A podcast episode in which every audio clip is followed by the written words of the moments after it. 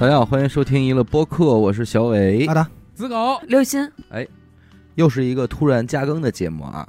但是今天这期呢，并不是我们的恰饭节目。对，在这期节目上线的这一天呢，应该是二零二三年的四月二日。从二零零八年起呢，联合国大会就把每年的四月二号定为了世界自闭症关注日。所以咱们今天应时应景的呢，跟大家来聊一期关于自闭症的内容。当然，专业的话题还需要专业的人来聊，所以今天呢，我们也请来了两位专业的嘉宾。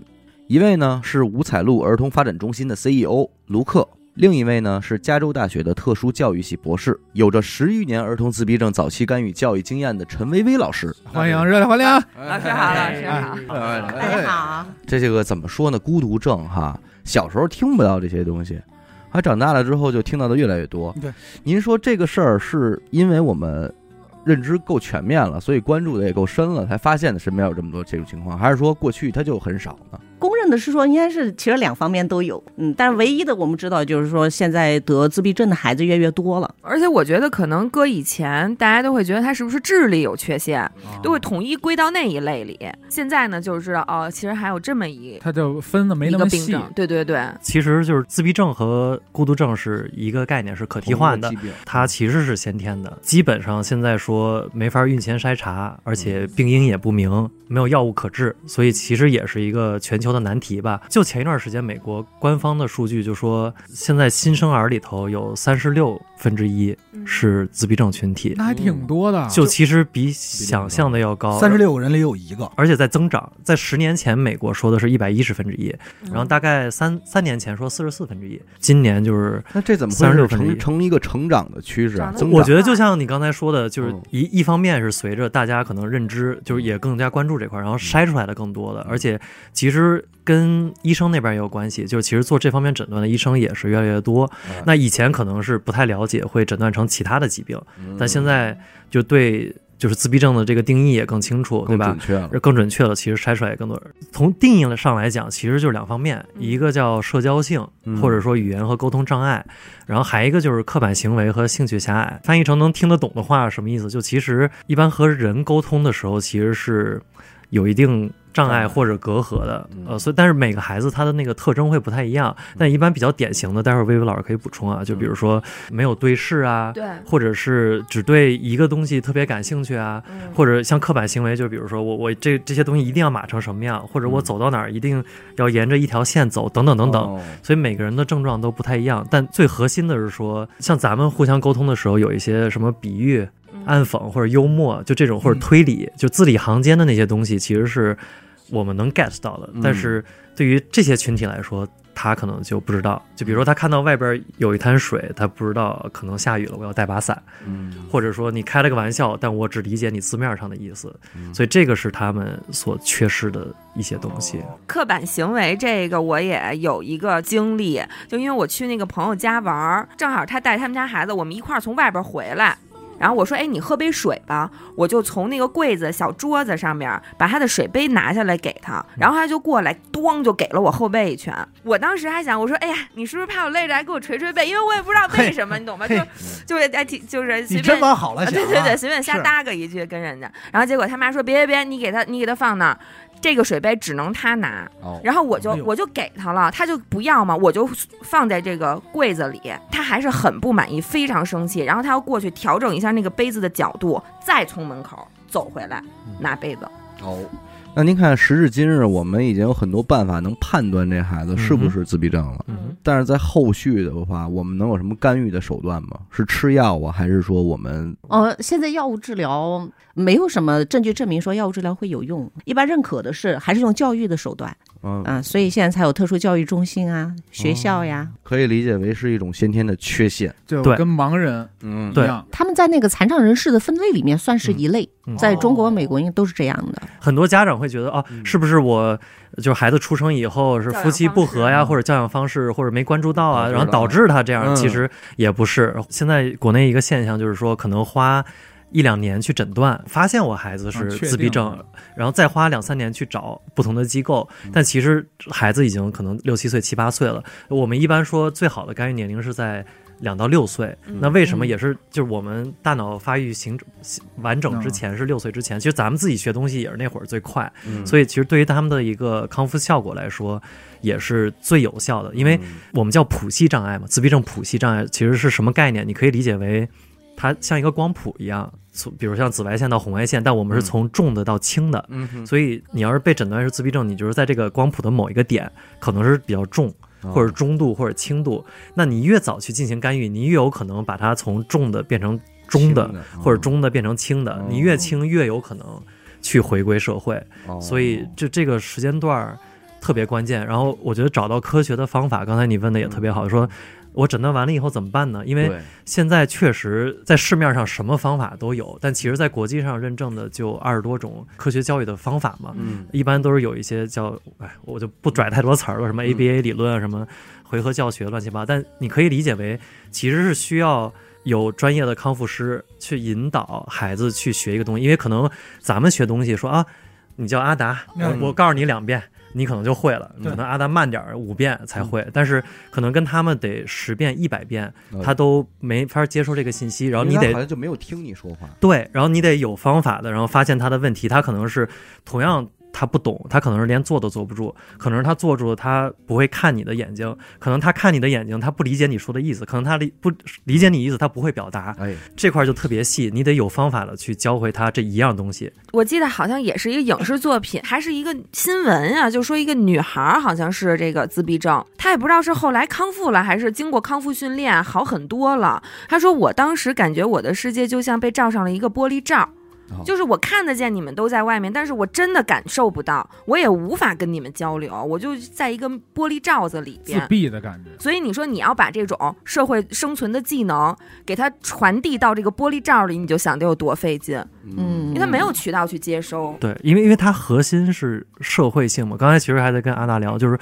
他们其实是要适应我嗯我们普罗大众的这些社会规则，但就是他是需要特别努力的去迎合，然后去适应嗯才可以。所以其实对于他们来说是比较难的。干预咱就是治疗方式，这种社会性，他是真的打心里明白了，还是说只是让我养成了一个习惯？最初追求的目标是他能这么做，但是在这之前，实际上我们追求的目标是让他觉得这个重要，嗯哦对？吧？这样他才能够就是说不断的以后就没有我们的支持，他也能够哎，那我觉得他的对他的社交技能挺好的，哎，他讲话挺好听，我跟他学学，嗯哦是吧？或者是说，哎，我跟谁相处有问题了，怎么办？我得去问一下家长应该怎么办，嗯，他才会有这种这种主动性。我还想补充一点，就是就是这个群体还有一个特征吧，就是说泛化特别难。泛化是什么意思？就比如说像刚才说的呃教学嘛嗯，比如说阿达教我一个东西，嗯呃，你教我我会了，可能换刘雨欣教我我就不会了。嗯，或者说你在这屋教我我会了，咱俩换一屋，环境变了我就不会了。哦所以我们哦最终希望他掌握的是什么？就是说你教完我这个东西，我自己在外边一个集体环境中我也能用，嗯我也能泛化。其实这个是特别难的。所以我以前听说，就是自闭症有高功能和低功能的，就是那电影《雨人》不就是吗？对那牙签啪掉地了，他说啊，三千四百三十三根儿，对，他也不数，挺像他也不看。我们自己有一个员工，他已经大龄了，就已经三十多了，他就属于典型的高功能，他已经能在你们那儿工作工作了就能自己上下班儿，对吧？然后领一份工作，其实特别好，而且哎。也帮我们老师做教具啊。你随便说一个日期，他能告诉你星期几。就比如说一九二二三年六月八号，他他想一想，就大概五秒时间说星期六，你就查，就是准的。包括我们有孩子是，比如说听一遍一首歌，他就拿着钢琴，就一根手指头就能弹出来，哦就类似于这种，就属于高功。他们真是在某个领域是真的有有特长的。嗯其实包括你，你像马斯克嘛，他他其实也说自己有点高功能，就是斯克也有这个自闭，就是其实有挺多社会人士很轻微的自闭症，就我刚才说谱系就是在那个啊，非常轻的，一般人感觉不到的。对，但是有一些就异于常人的一些天赋，在不管在数学方面，还是在音乐，还是在哪些方面，他们会对于就业也好，或以后生活更更容易一些吗？不一定。不一定嗯，其实还一个例子就是，我们之前还一个可能都四十多了，也是高功能，大学毕业了，智力没问题，而且可能上知天文下知地理，比咱们还强。就这么一个人，在我们这儿其实工作了一段时间，但明显就是社交性有问题，就他其实在之前就找不着工作，然后在这儿他比如说我们去招聘会的时候，我们就希望他去招一些老师嘛，嗯。结果排着大长队，他就会拉着第一个人去详细的介绍我们五彩路是怎么回事，所以他就不太知道那个环境是说你要过或者说我们去参加一个会议，上面领导说话，他会真的站起来说，呃，你这个英文说错了，哦。就是这种，哦然后你跟他说别说别说，结果过十分钟他你又说错了，就会有这，然后就他理解不了。他就理解不了，这就是我刚才说的所谓的社会规范性，嗯但他会缺失，所以就为什么很不好找工作。然后如果找的话，呃，可能会偏基础的多一些嗯，但是也有，就是我之前在一个互联网公司工作，当时是有一个公益项目，说是百分之一的那个编制，呃，是给自闭症人群，他们做什么？他们做测试，嗯测试为什么呢？因为很枯燥，很多都是应届毕业生去做，然后做一两年可能就换别的职业了，嗯。然后老流动也还得重新培养，但是非常适合他们，因为他们很细心，嗯。很那个专注。也专注，也是重复性的东西。然后只要他符合一些上班的要求，能就像刚才说自己能上下班嗯，然后别太那个那个什么，其实就很好。所以就其实这个就非常成功的案例。然后或者是有的在超市做收银员，嗯。呃，有刚才说有一些网红咖啡厅，这国内也有网红咖啡厅做一些服务员，或者有一些蓝领的，其实也可以，但是嗯。是少数，可能是不到百分之十的这个群体，这就已经是非常好已经算呃很好，而且家长已经属于，就家长在想的问题是我能安心的离开这个世界，他想的是这个问题，哦因为现在很多是小龄的家长，他是。我想啊，我希望孩子上学。那其实谁不想望子成龙呢，对吧？但其实我们一直跟家长说，你最终上学是为了什么？是为了工作能养养活自己。所以你帮孩子要先解决的是哪几个问题？第一是先得生活自理，嗯你先得生活能照顾好自己，吃饭、上下上上厕所。嗯第二个是社会规范性，就刚才说你能够带着他去上公坐公交车，能去带着去公园玩第三个是一技之长，就说我能，我以后能够养活自己。我之前跟很多家长聊，大部分家长其实脑袋上感觉都有个乌云，而且嗯很很焦虑，就说：“哎，我孩子现在六岁，我八岁以后去哪儿怎么办？”然后有一个家长他不一样，就是很乐观，然后笑、哦就是很积极，然后哎，我就说哎很不一样，是个爸爸，嗯，而且很好学，就是我们有一些教材什么他都翻烂了那种的。然后我就说您是怎么走出来的？嗯然后他就说我其实没走出来，我回家的时候还是会哭，我妻子也抑郁。但是我不求我孩子上学或怎么样，我只求他跟爸爸妈妈能有好的互动，能有好的亲子关系，其实就够了。但是我离开这个世界的时候，我会带他走，他就然后我的表情就是这样，就是非常的他等于他的乐观里边又隐藏着一巨大的然后他看到我表情之后就说：“其实这个不极端，这个很现实的一个问题，因为真的孩子他可能程度他他怎么办？他怎么办？嗯。所以就是我当时心里特别痛，就是首先我觉得这个家长是智慧的，因为他预期 set 也很好，目标也是非常清晰的，是我们我觉得我希望他去传递这些东西给更更多的家长，但是就算是他这样的，也最终要面临这个问题，这个问题所以特别难嗯。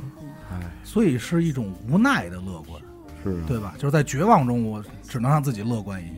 哎，那我想问您一下，就是类似于咱们这种儿童行为矫正中心，孩子们到了那儿之后，应该是过着一个什么样的生活呢？其实，如果是上幼儿园的话，就是半天在幼儿园，半天在我们这儿，哦或者是有的是可能上不了幼儿园或者小学，就会全天在我们这儿。像刚才说有一对一的这种干预，但一定要有集体的干预，而且每个孩子他不一样嘛。然后我们会细分到不同的领域，比如说，呃，他的感统或者是运动弱一些，嗯要有的是语言弱一些。有的是精细动作弱一些，然后就会有不同的侧重点吧，去给他进行干预。嗯所以他们基本是周一到周五都会。那他可以在您那儿待到多久？年龄来说，其实最大的我们有到十二岁，但大部分是可能六到八岁，然后一般平均下来也得一年多吧。嗯嗯，最终的目的就是让他去融入社会，是让他去上学。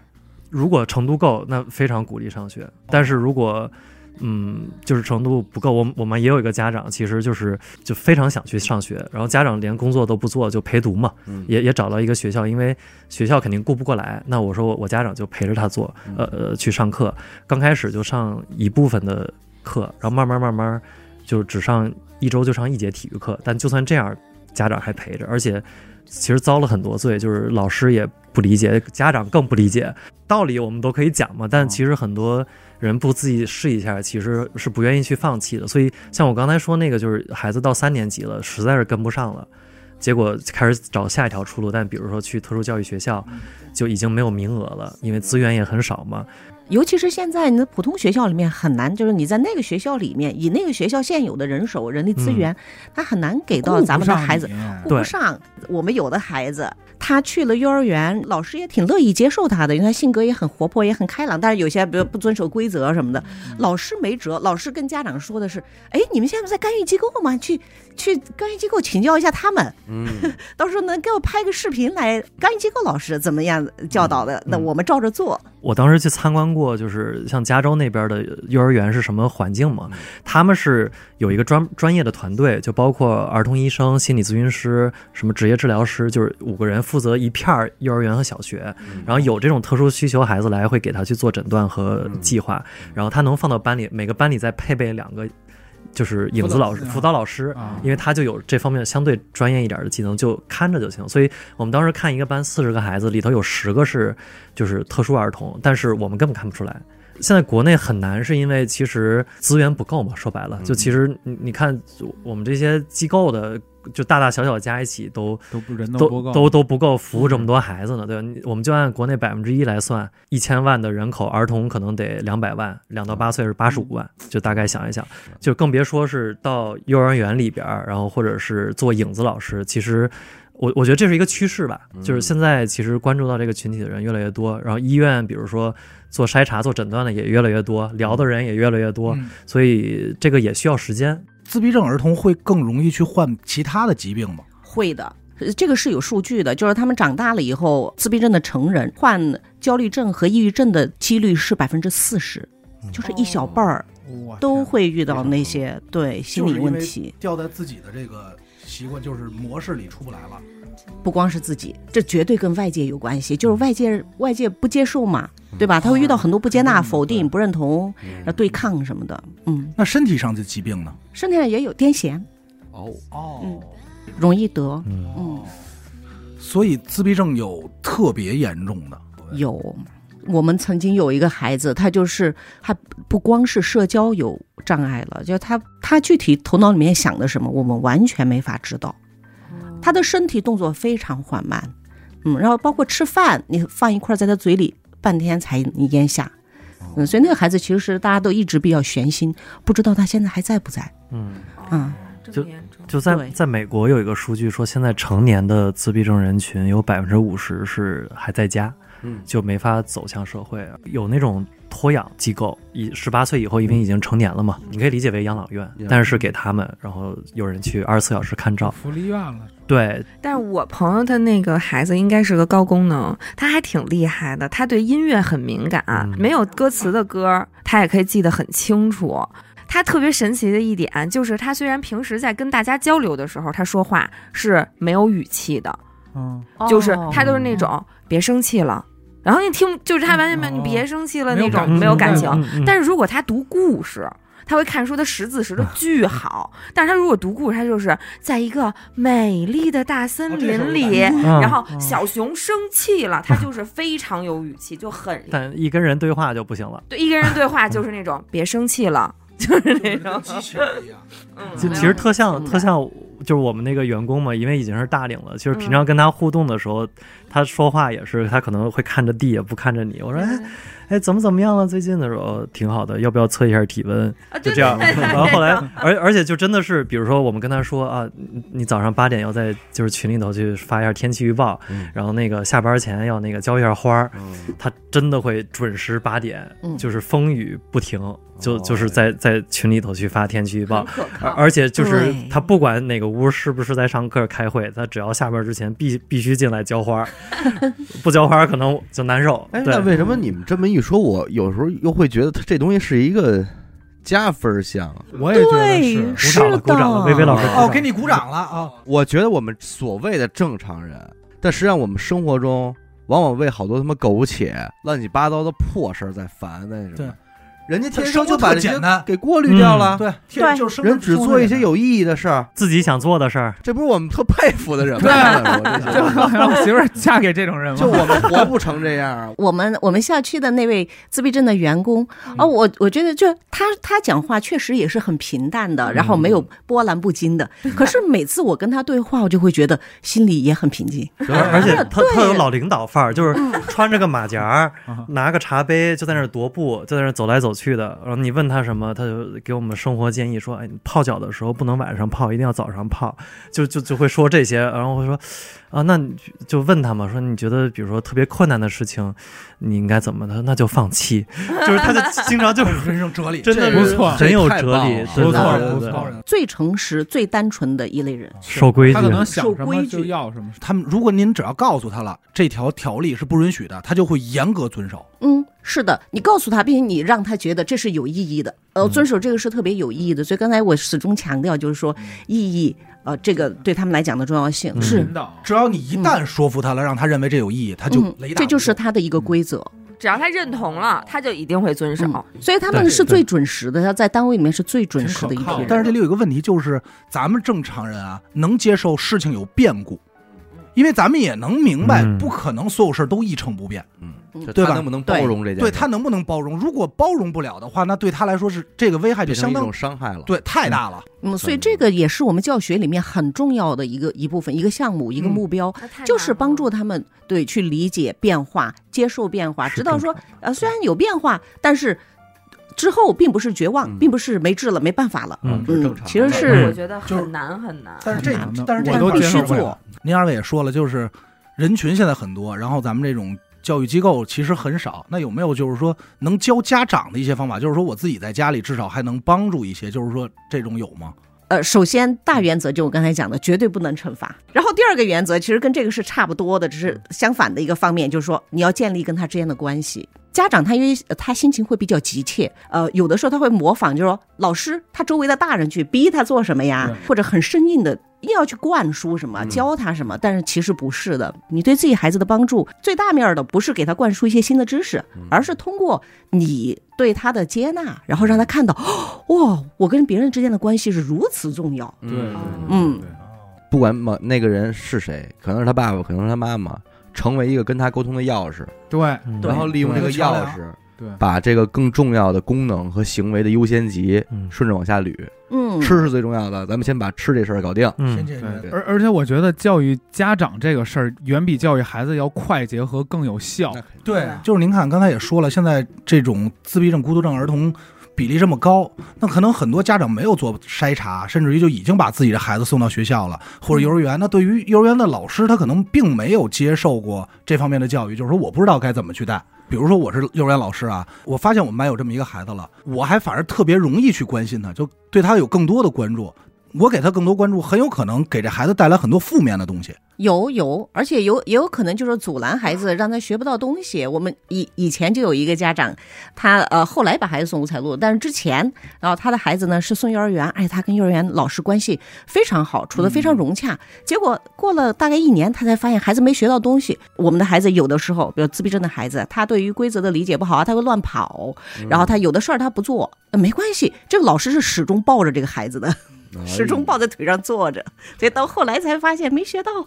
嗯，就是其实这样反而对这孩子是没有任何帮助的。对呀、因为我最早接触就是了解到有高功能的这个自闭症的孩子，有就是自闭症有高功能、低功能之分，其实是通过一些画展，嗯，你知道吗？就很多很多自闭症孩子的画展画的非常非常好，就是非常有天赋。但就是不知道他那个高功能能否转换为生产力工具。对，是高功能的自闭症儿童，然后他他的认知和语言都会好得多，比嗯低功能孩子。但是确实在社交规则上的话，呃还是需要干预，需要亲自直接教。嗯对吧嗯？比如说，哎，谁谁要请你为他，如果他这一点不会的话，其实有的可能他也会，但如果他这一点不会，你也直接教。哎，谁请你给他画一张画的话，你应该怎么办？对吧？你该怎么说，然后怎么做？嗯高功能人群，他们能知道我有自闭症吗？呃，有的孩子到六岁的时候就会问家长啊，会说，哎，为什么我跟其他孩子不一样？然后他能知道，吗对，我们有一很个家长敏锐的，就之前在我们这儿干预过很长一段时间，而且属于比较轻的。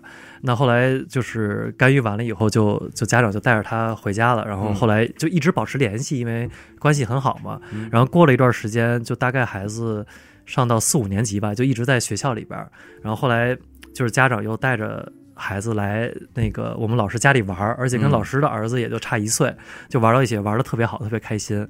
然后临走的时候，这个家长就跟我们老师说，那个就是老师，我我们这是最后一次来了，哦。就是以后不会不会再见面了，嗯。然后我们也不会再带孩子来北京了，因为我不希望我孩子知道在在自己在五彩路待过，哦。然后就就就是我我既然如果有这个担心的话，说明这个孩子还是不错。就算能融融入进去，所以我们老师就也替他开心，但同时也挺不是挺难受的，就说嗯那以后真的就见不着了。我看敢打包票，咱们身边，你你现在你觉得没事儿的人，肯定都有。这个老师不是说了吗？他就是有一个模糊地带的，他不是非黑即白的，对。他就是有一个中刚才说的中间态。是光谱谱嘛。对，会我们其实平常自己也会说，其实我们大家都在谱系上，嗯。只是我们属于可能靠轻的，但多可能或多或少有点刻板行为，有点社交障碍，对也然后包括你看，我其实回想自己的同学也有，嗯，就是到可能现在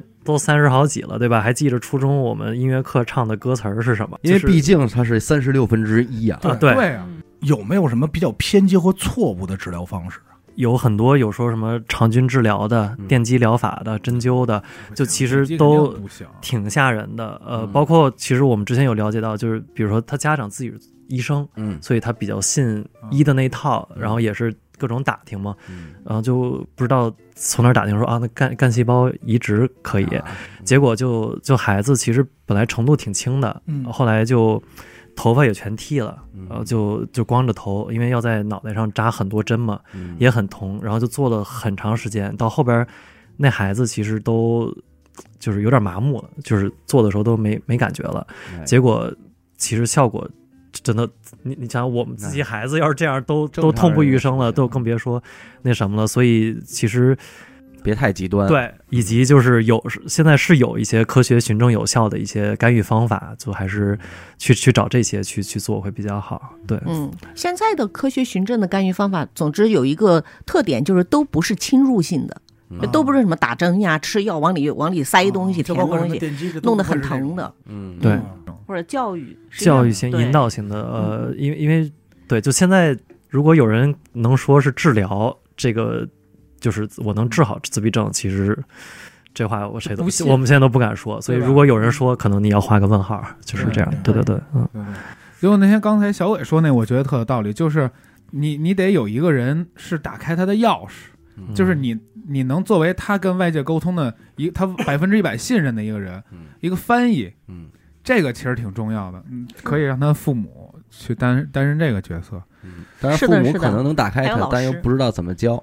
嗯，嗯，对，然后你要老师呢，他掌握了怎么教，但是他可能得先提前跟他熟络得的话，建立一个特别有所以我听明白了，就是这个可以，咱们可以说是每一个孩子自己的教程。但但确实家长很辛苦，因为我们能陪伴孩子也就这么一段时间，最终真的要跟孩子走最远的是家长，而且家长压力很大，嗯就有太多故事说，哎，因为这个孩子怎么着，就是有有离婚的，或者是真的是不不工作也辞了的，就全职去做了，有。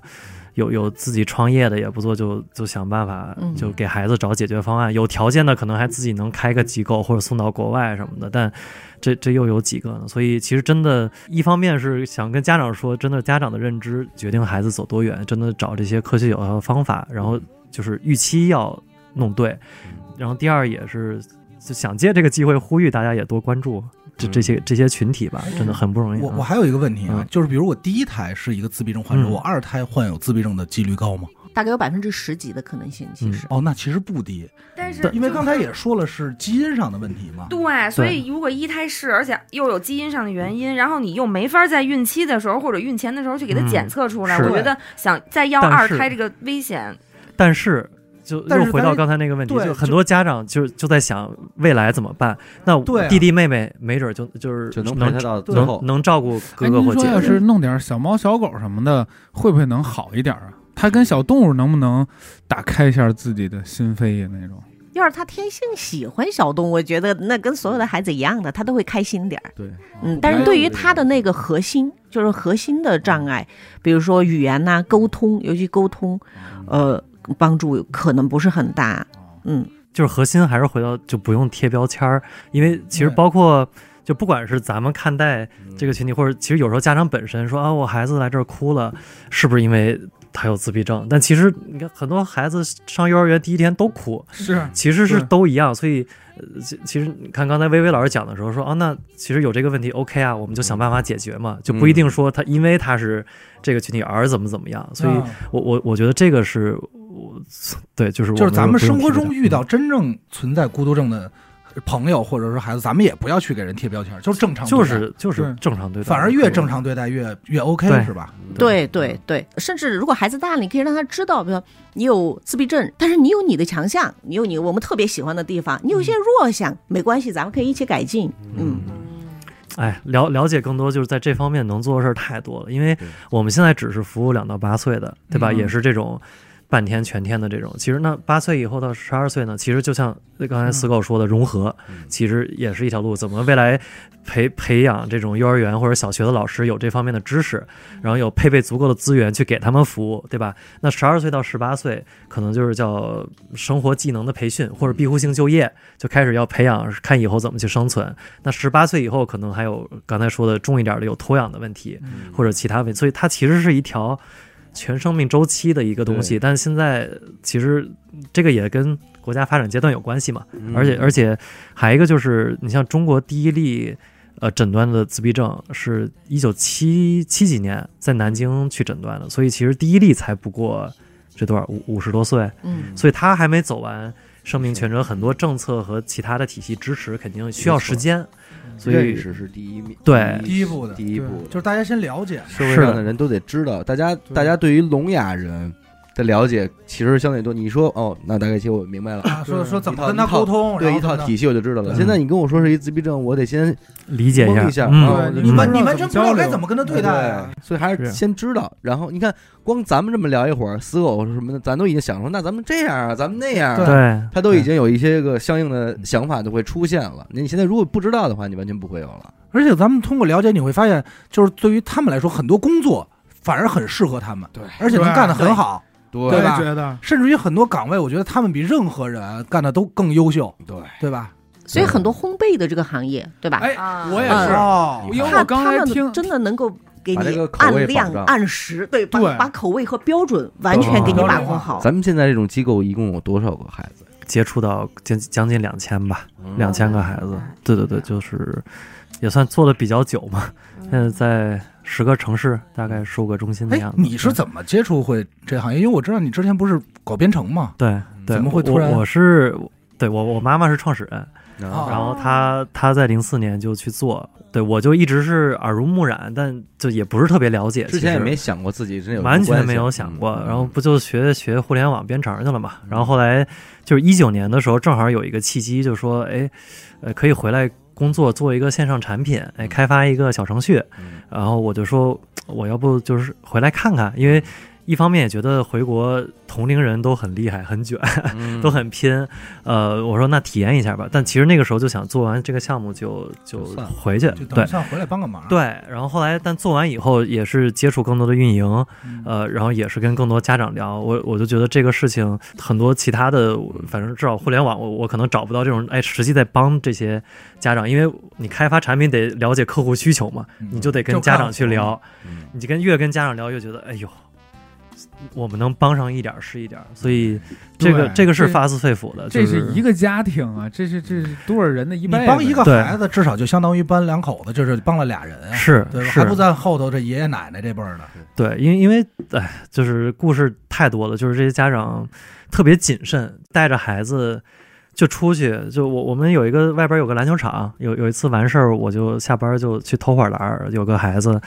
就也也在那儿玩，我们自己的孩子，呃，他爸也是爸爸陪着，然后后来发现就是有其他人在，他就不敢让自己孩子过，就怕给别人添麻烦，嗯然后怕别人就觉得嗯这个孩子怎么嗯有点也是怕异样的眼光嘛。嗯后来其他人走了以后，我就陪那个人玩就陪那个孩子玩，然后俩人投篮都投的挺好的。后来我得走的时候，就是我我就跟他说，哎，说哎您您是五彩路的吧？要不那个这球留着，您明天给带回去。就其实特别平常的一句话，嗯我一下看到那个爸爸眼睛里就泛泪光，然后就我当时就我在理解，就是说他是不是觉得他是不是看出我孩子是嗯就有问题，或者他肯定能看到你对这孩子特殊的关照，对，然后就说是不是你怎么知道是嗯，就是对吧？是那个什么的。然后后来我第二天在学校里见着说，啊，他就就没事儿，但我当时就觉得就嗯太谨慎了，这只是嗯打个篮球而已，嗯但你就可想而知他们平常要面对的。后来也是了解之后，我可能去餐馆看其他的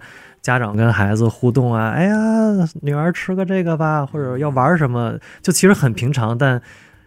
其实挺挺挺替家长羡慕的，就是这种最简单的互动，其实是对很多人来说是一个奢侈。他们就是很敏感了，对就特别怕触碰到这块儿。是因是为，你想，对家长来说，就是他们也会有对比，他们也能看见别人的孩子呀，对，再想想人家是怎么这日子过的。而且刚才我们也听说，就是包括孩子患有这个，可能很多家长都会陪读嘛，对，这一下这一下，他这人生活就全变了，一百八十度大转变，对吧？对，就是完全没有自己生活了，就茫然了。嗯嗯，嗯对，我们可以想象，因为你要孩子不都是二三十岁吗？等于是到二三十岁的时候，然后孩子确诊了，你曾经想过的、你想要的生活完全变了，嗯，对吧？就变了。所以对所有的家长来讲，就是特别伤痛的一个经历。嗯，其实我今天之前那个跟薇薇老师聊的时候，薇薇老师还给我讲了一个律师也是高功能，对他非常能说，他很有分析，很分析力。然后他平时他要接待客户，一点问题都没有，哦但是他觉得很累。他觉得非常累，因为对我们来讲的，就是有一些人眨眨眼，我们就知道是什么意思，对吧？哦呃，就是你头脑不用工作，几乎是不用刻意的去处理这个信息，就啊，原来是这样的。他要算，嗯他他是高功能，他的智商是还比普通人还要高，但是别人嘴角往上多少度，表示他多满意，对吧？然后对哦他这个表情代表着什么啊？他他是需要去计算，对，所以他其实他自这个他自己写的日记里面，他认他认为他自己活得非常痛苦。他对他来说，这不是下意识的感觉，而是他算出来的结果。所以你看他的表现又很厉，就是说他在别人跟他交沟通和交谈上，他会觉得，哎呦，这个人真厉害，真善言辞。你想律师啊，又什么人情世故都懂，但实际上全是模拟出来的。但是你不觉得特爽吗？如果我要找一个律师的话，我肯定愿意找他呀，因为我也不用猜律师啊。啊，他转换起来很费劲的东西，恰恰也是你不太想要的。有时候不想。要，对对，你想，你难道你去想就去观察这这人嘴角笑多少度吗？你不是也不想吗你？不是下意识的你在社会你没办法吗？对对对，然后他们也累，他们也累，所以他他其实也是需要情绪去疏导的。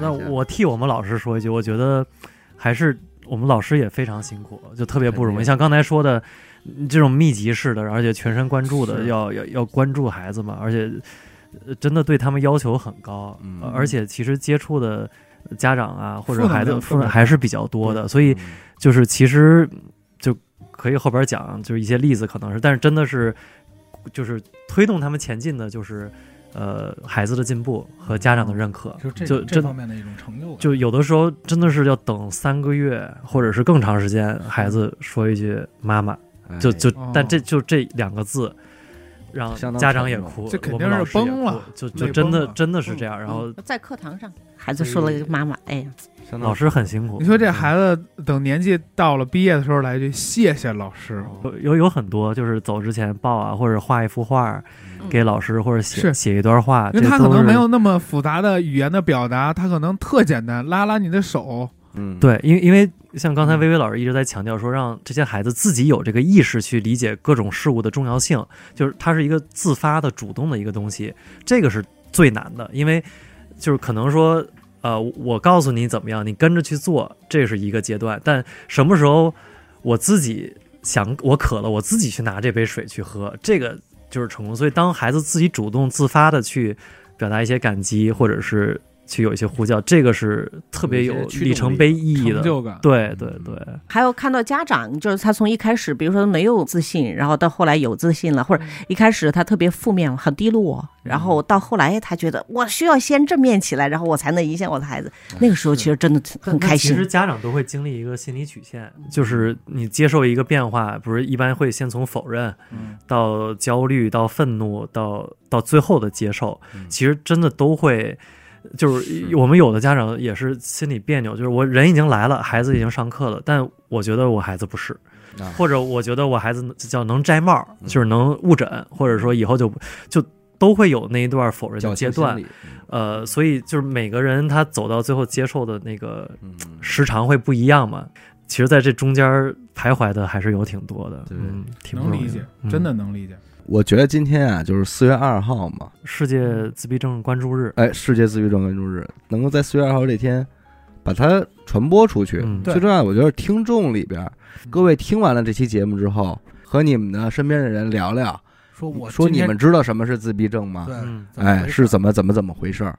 其实这都是有功德的，辐射面这就出去了。对，非常感谢二位嘉宾啊！哎，谢谢谢谢谢谢你们的邀请，感谢收听一乐播客。我们的节目呢会在每周一和周四的零点进行更新。如果您想加入我们的微信听众群，又或者是进行商务合作的话，那么请您关注我们的微信公众号“一乐播客”。我是小伟，好的，刘雨欣，子狗。哎，我们再次感谢薇薇老师和卢克。哎，谢谢谢谢，再见，谢谢你们。